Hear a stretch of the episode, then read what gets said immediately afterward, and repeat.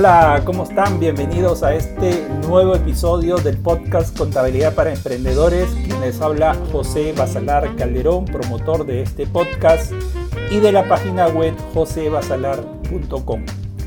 El día de hoy vamos a tratar un tema eh, que está muy vigente por lo sensible que es un tema sanitario el momento que estamos viviendo ahora es bastante crítico por la expansión del virus, el COVID-19, conocido como coronavirus, como sabemos, y ante esto los países toman diversas medidas sanitarias y que esto va a afectar tanto a las actividades regulares de las personas como de las empresas. Es así que he determinado uh, en el episodio desarrollar tres aspectos en donde eh, la empresa se ve afectada y obviamente dónde va a tener que atacar el problema.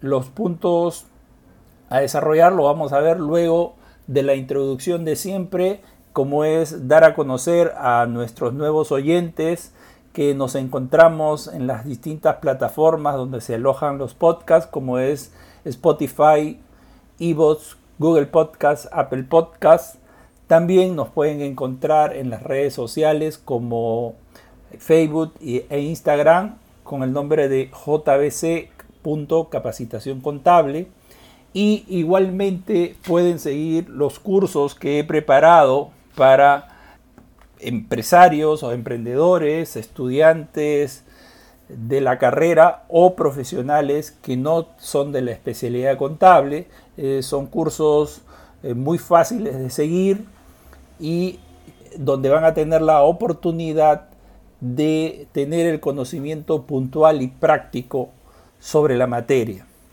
Bien, entonces vamos al tema. Eh, he desarrollado eh, a mi criterio, como les digo, tres puntos o tres aspectos que las empresas tendrán que afrontar o que ya están afrontando. Una de ellas es adoptar las recomendaciones sanitarias para minimizar el contagio dentro de la institución y también hacia afuera, la reducción de las actividades comerciales que se va a, tener y la afectación en el flujo de caja por el tiempo que pueda durar esta emergencia sanitaria. Esos tres puntos son los que vamos a desarrollar. El primer tema entonces, adoptar las recomendaciones sanitarias para minimizar el contagio. Entre las medidas que se han tomado a nivel internacional por la agresividad del contagio ha sido recomendar a las personas eh, minimizar la asistencia a lugares muy concurridos. Es por ello que se ve eh, o vemos la cancelación de eventos, las clases escolares y universitarias, y así una serie de normas que eviten la concurrencia masiva a espacios ¿no? públicos. Corresponde en ese sentido a los pequeños y medianos negocios, obviamente también a los grandes, ver alternativas que vayan en ese sentido de las normas que está tomando el gobierno central. ¿Y cuáles serían las opciones? Bueno, las opciones son aquellas que ya son conocidas, pero que por distintas circunstancias en estos momentos la empresa todavía en mayor o medida no ha decidido adoptar y ante la crisis yo creo que es la oportunidad para de una vez, como se dice, tomar el toro por las astas e ir hacia adelante con estas opciones. ¿Cuáles son? Pues a nivel de actividad laboral, tenemos tres opciones que no son desconocidas, como les digo, pero las voy a enumerar y definir. La primera es tenemos el teletrabajo. ¿Qué es el teletrabajo?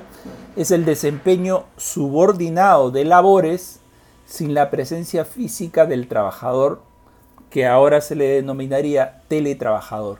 Tiene un vínculo laboral con la empresa a través de medios informáticos, de telecomunicaciones y otros análogos también, como siempre, y laboralmente tiene los mismos derechos y obligaciones que un trabajador presencial.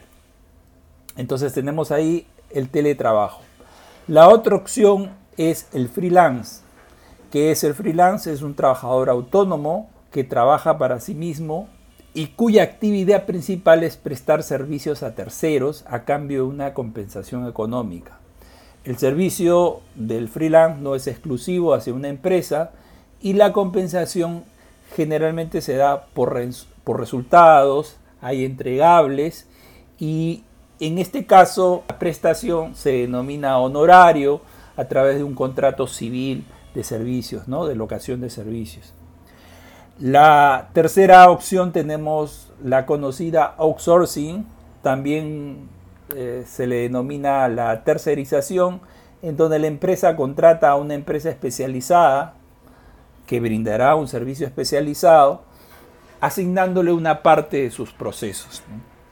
Entonces ahí tenemos estas tres opciones que están ahí, que están en el mercado y en los cuales la empresa es un buen momento, este, es como digo, este momento de crisis para buscar que adoptarlas, ¿no? porque la, oportunidad lo requiere también.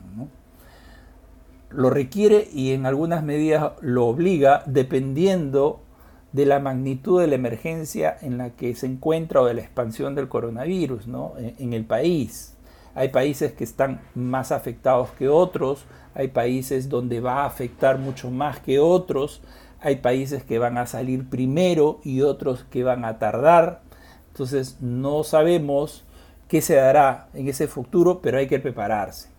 ¿Cuáles podrían ser los impactos en alguna medida positivos o negativos de asumir estas opciones? Pues tenemos, la empresa necesitará un menor espacio físico para las áreas de trabajo, al, tener, al reducir o al virtualizar muchas de las actividades, pues entonces se requiere menor espacio.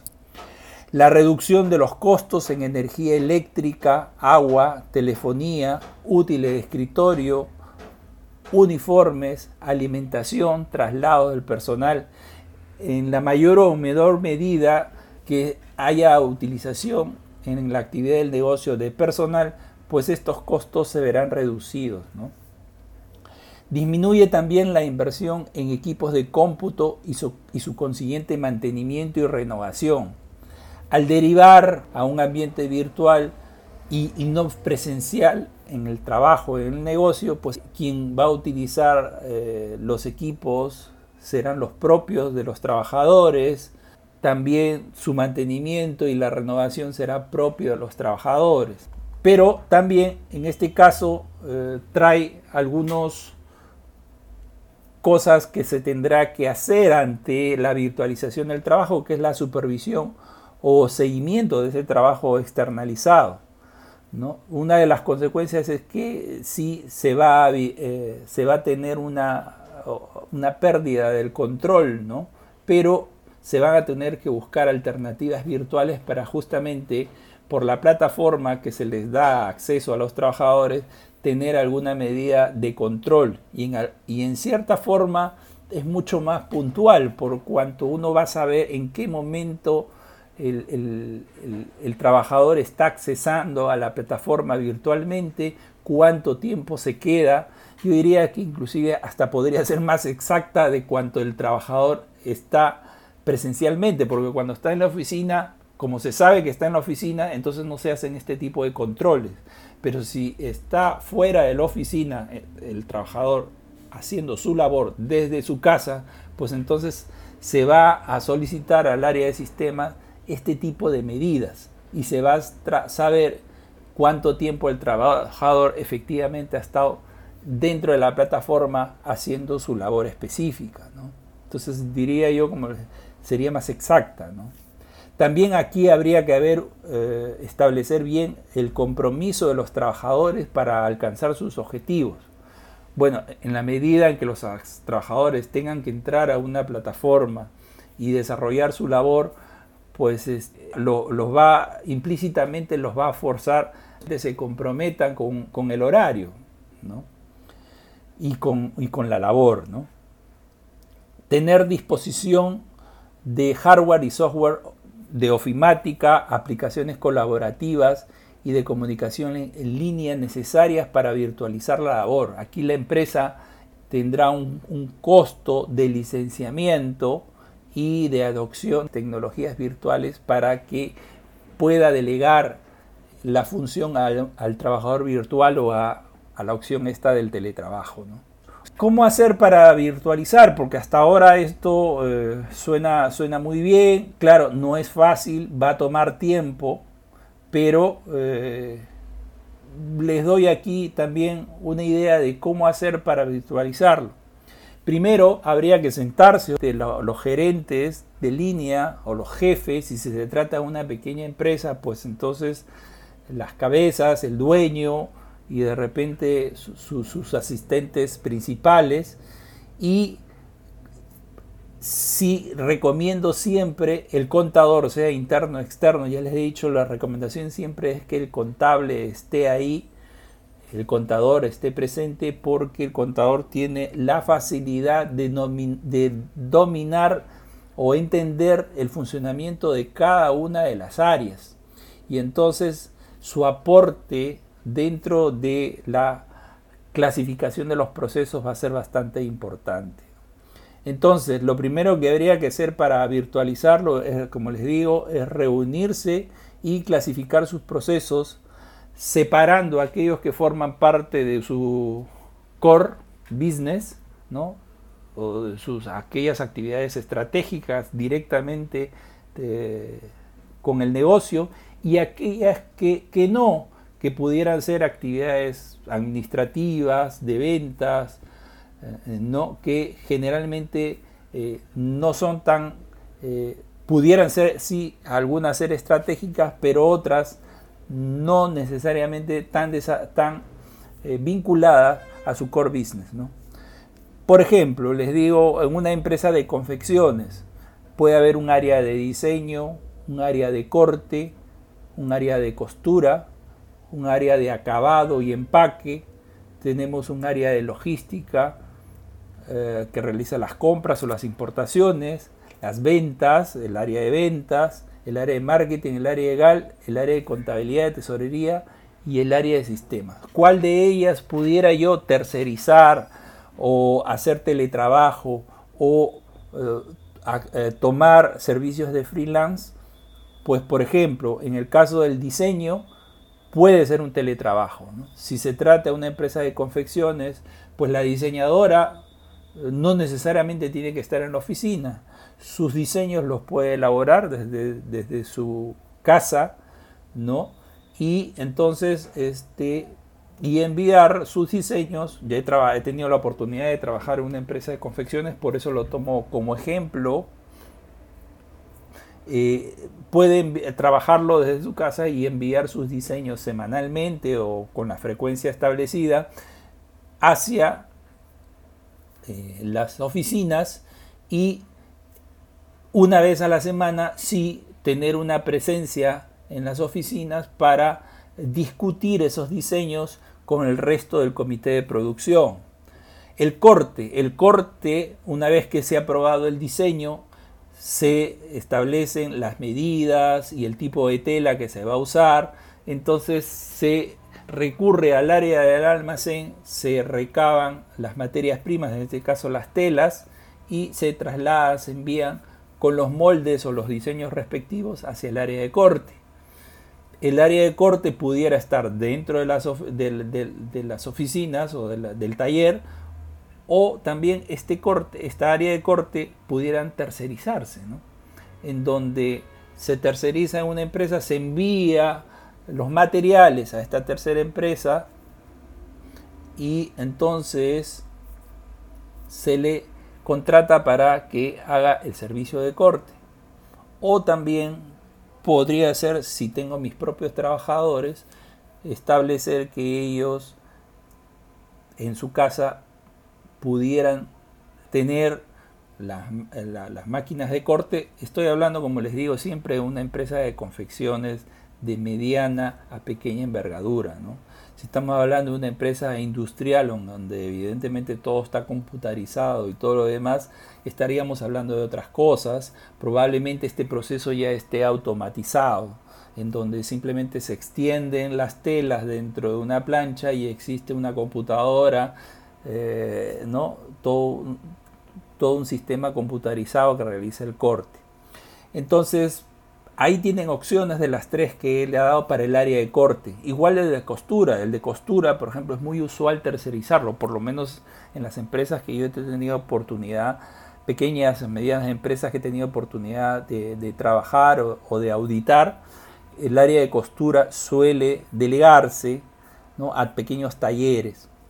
El área de acabado y empaque sí pudiera ser eh, eh, eh, aquello estratégico dentro de la empresa por cuanto una vez recibidas las prendas después del corte y de la costura, pues implica una supervisión de la calidad del trabajo realizado para pagarlo a estas personas una vez hayan hecho el la entrega de lo que se le dio como labor.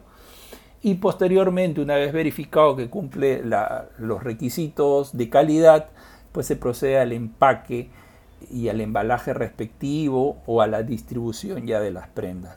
El área de logística tiene una serie de actividades.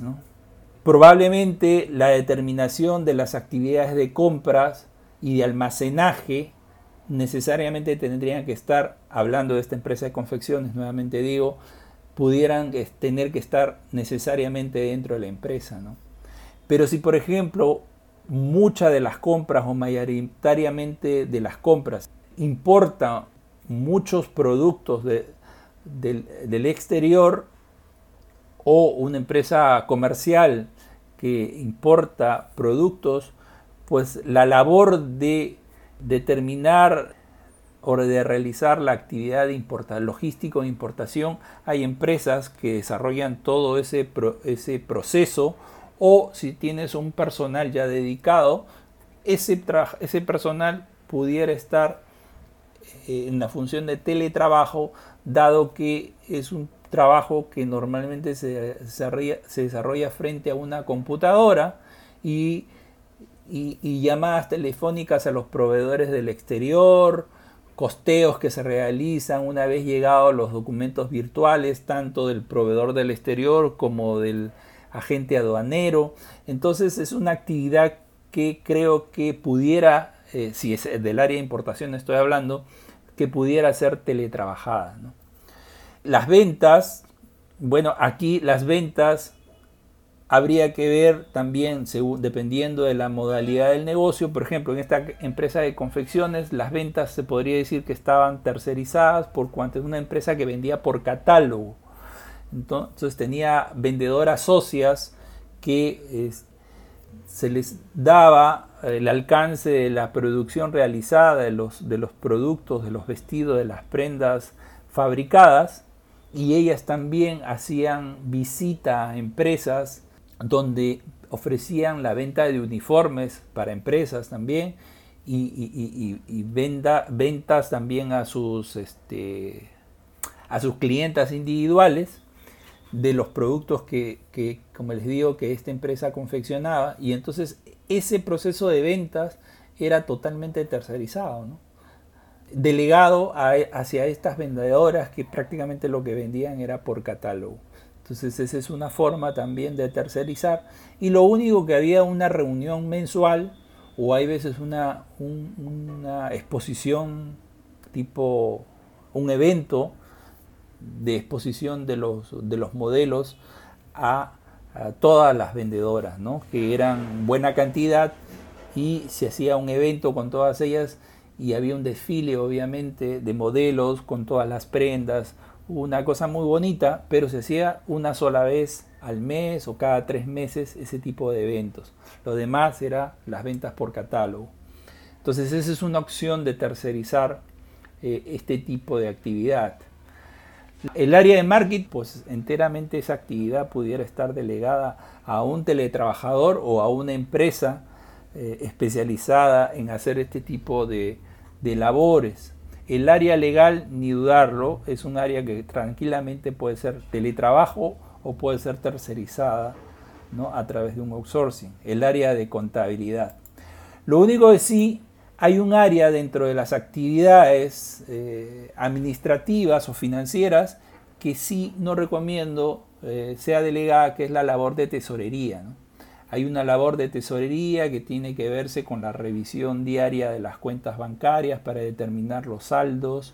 Hay una labor para revisar las cobranzas efectuadas. Eh, una labor de tesorería para realizar los pagos a los proveedores. Ah, entonces el área de tesorería siempre es muy puntual por cuanto tiene que ver también por un tema de control interno, el tema del manejo del dinero. Entonces, el área de tesorería dentro de lo que es el área financiera, sí eh, considero que es estratégico y debería de estar dentro de las opciones de no ser tercerizadas, si sean presenciales, aunque muchas de las actividades, como más adelante lo voy a desarrollar, eh, pudieran este, sí ser eh, virtualizadas, ¿no? como es la cobranza, como es el, el pago de los proveedores. El área de sistemas, aquí también esto pudiera eh, darse a través de un outsourcing, ¿no? a una empresa especializada que se dedica al mantenimiento y este mantenimiento muchas veces se hace vía virtual a través de entradas al software de la empresa, al servidor eh, de la empresa para efectos del mantenimiento de la data ¿no? y el control de los sistemas el apoyo pudiera darse, el helpdesk, lo que se le conoce puntualmente ante una emergencia de los sistemas de cómputo propios que están dentro de la empresa. Otro de las cosas que hay que hacer, como les digo, primer punto, clasificar sus procesos, aquellos que son de estratégicos del negocio y aquellos que no. Identificar los procesos claves, ¿no? entre estos, lo que les he dicho, los estratégicos por un tema, ¿no? para evitar la copia, tratándose del tema de las de, confecciones, por ejemplo, el tema del diseño o el tema de la, de la costura o del corte pudiera ser muy estratégico y a fin de que eh, esa prenda tenga un tiempo, una ventana en donde no sea copiado y por lo tanto este, las vendedoras tengan la capacidad de estar vendiendo o la oportunidad de estar vendiendo modelos exclusivos o de primera salida.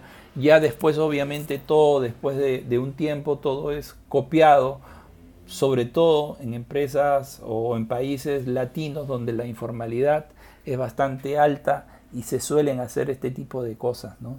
copiarse de, determinadas empresas aquellas que está, aquellos modelos, aquellos artículos que sí están funcionando y se generan réplicas y obviamente a un menor costo y sin el pago de impuestos respectivos de parte de los consumidores finales, con lo cual abarata el costo y la penetración de estos productos con copia. De, los, de los procesos o actividades no estratégicas hay que identificar aquellos eh, con mayores posibilidades de virtualizar o tercerizar, que es un poco lo que les he estado mencionando. Entonces yo creo que aquí tenemos algunas ideas de cómo hacer para virtualizar y aquellos que pudieran estar en una opción de teletrabajo, en una opción de freelance o otros a través de un outsourcing. Bien, como segundo tema vemos la reducción en las actividades comerciales en los locales. Entonces yo creo que esta crisis lo que nos pone de manifiesto es que hay que desarrollar definitivamente los canales virtuales. Y en el tiempo pudiera ser, y creo que a eso vamos, a que los canales virtuales sean más importantes que los presenciales. Entonces esto es conocido en el mundo como el comercio electrónico, el e-commerce o simplemente tener una tienda virtual. Y aquí Actualmente, yo les digo, tenemos varias opciones para todo tipo de empresas y de distinto nivel. Tenemos lo conocido como es el Shopify, que es muy fácil poner su catálogo de productos. Inclusive esta plataforma tiene la opción ya de brindar una plataforma de pago a través de la misma, eh, del mismo ambiente virtual. Actualmente tenemos para los pequeños negocios este tema usar el WhatsApp, ¿no? y el WhatsApp eh, Business o el WhatsApp Empresas.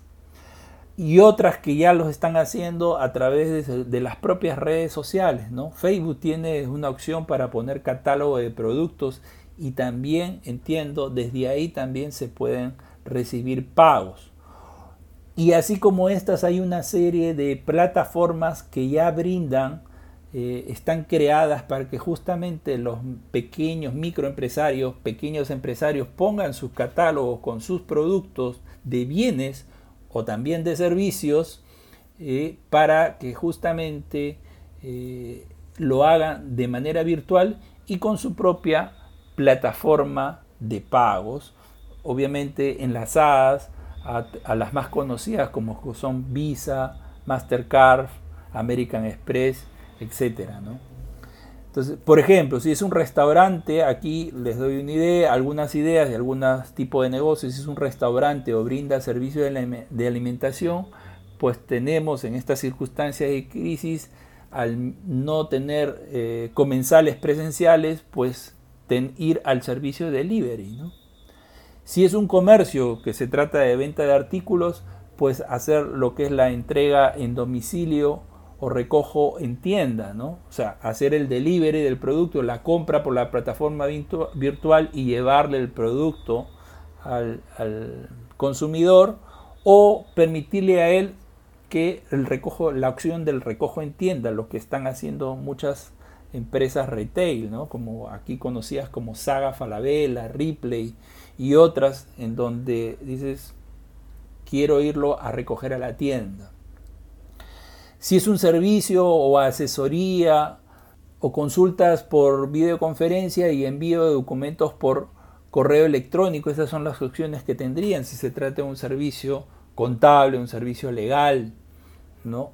La videoconferencia en estos momentos por distintas plataformas, tenemos Skype, eh, tenemos Hangout por Google y Zoom.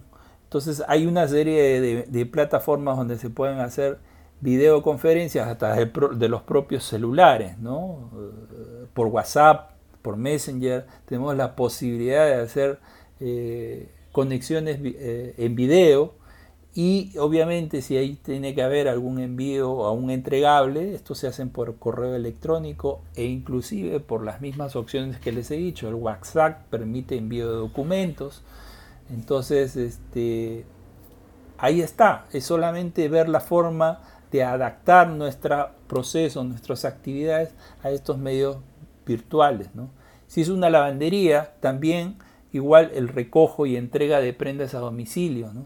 con lo cual entonces también no necesitas un lugar de atención, sino simplemente eh, la plataforma virtual donde el usuario indica eh, el recojo eh, en tal fecha y en tal hora de las prendas y, de igual manera también se les deja. Son opciones en donde lo que se busca es minimizar el contacto con las personas Obviamente el recojo y el llevado de los productos implica ahí un contacto, pero es mínimo y no necesariamente a un lugar donde haya 10, 15 personas haciendo lo mismo. Bien, esas son algunas de las opciones. Como le digo, aquí hay que irse adaptando y va a haber tiempo de adaptarse. Esto no se va a superar en semanas, va a durar meses. El tercer tema les había puesto eh, o dicho la afectación en el flujo de caja por el tiempo que pueda durar esta emergencia sanitaria. Ante esta crisis eh, sanitaria, evidentemente afectará el flujo de caja, la liquidez en mayor o en menor medida, según se trate de la línea de negocios, los productos, el tipo de servicio que realice la empresa. Y, y fundamentalmente lo que se va afectar son las ventas, no tanto las cobranzas, los cuales había, habría que adaptar. Pero en el caso de las ventas, como he venido diciendo, hay que establecer lo más pronto o ver de qué manera establecer canales virtuales para realizar esta función de venta. En el caso de los pagos, evidentemente tendrán que ser a través de transferencias bancarias y plataformas de pago si eh, la línea de negocio justamente permite eh, el tema de eh, la compra-venta en línea. Y también algo que se tiene que hacer en esta coyuntura es la eh, reprogramación, la refinanciación y la disminución de una serie de gastos innecesarios que ante la crisis es posible que, que sean observados y se puedan evitar. Ustedes eh, verán, y yo les digo porque muchas veces he, visto reportes contables, y esos gastos menudos, si bien es cierto, son menudos y están repartidos en una serie de conceptos, ¿no? movilidad, refrigerio, pasajes, compras de algunos artículos puntuales, pero son pequeños gastos que, eh, almuerzos, por reuniones, eh, bocaditos que se compran para algunas reuniones, una serie de gastos que van sumando, sumando, sumando, son, o sea, como en, en la fila de gastos aparentemente pequeños, pero si a lo largo de años lo sumamos y lo agrupamos, vemos ahí que hay mucho en donde se podría evitar y en todo caso se puede reducir. Y ante estas circunstancias es posible justamente darse cuenta a través del análisis para ver qué se virtualiza y qué, eh, qué, no se virtualiza por, ser estratégico. Entonces, darse cuenta de esos gastos innecesarios o, evitables y que pueden justamente eh, permitir eh, no afectar la liquidez en estos periodos de crisis. Como se dice, tiempo de crisis, tiempo de oportunidades y en ese sentido es momento, aunque ahora de manera forzada por supuesto, ver cómo se es más productivo con lo mínimo necesario y viendo lo más estratégico de las actividades de negocio. Eso es lo que hay que ver. Finalmente, y para concluir ya el episodio que, está bastante largo, sin ánimo de ser alarmista, eh, considero que esto tiene para rato. ¿Por qué? Porque según he escuchado de las autoridades sanitarias, el desarrollo de una vacuna toma más de un año, o puede tomar un año como mínimo. Y entonces estamos hablando de un periodo, un periodo, un ejercicio económico desde ahora, y estamos recién empezando el año, estamos en marzo. Y entonces, y ya muchos países inclusive ya se han visto afectados desde los fines del año pasado, como China. Pero los países que, que están iniciando o ya han iniciado con la crisis, probablemente esos países saldrán primero. Pero el resto, todos vamos a pasar por este tema del contagio o la propagación del virus o del coronavirus. Entonces, esto tiene para tiempo y es la oportunidad, ya les digo, forzada en que las empresas analicen y traten de simplificar sus actividades a fin de adecuar su flujo de caja, ¿no? reduciendo, buscando nuevos canales de venta o fortaleciendo nuevos canales de venta y buscando que virtualizar muchas de sus actividades eh, regulares del negocio. De todas maneras, si hubiera alguna consulta respecto de esto que he dicho, para ayudarlos en este proceso de identificar actividades que se puedan virtualizar, encantado de apoyarlos, se comunican a través, como les he dicho, del formulario de contacto de la página web. Nada más y nos vemos. Hasta la próxima. Chao.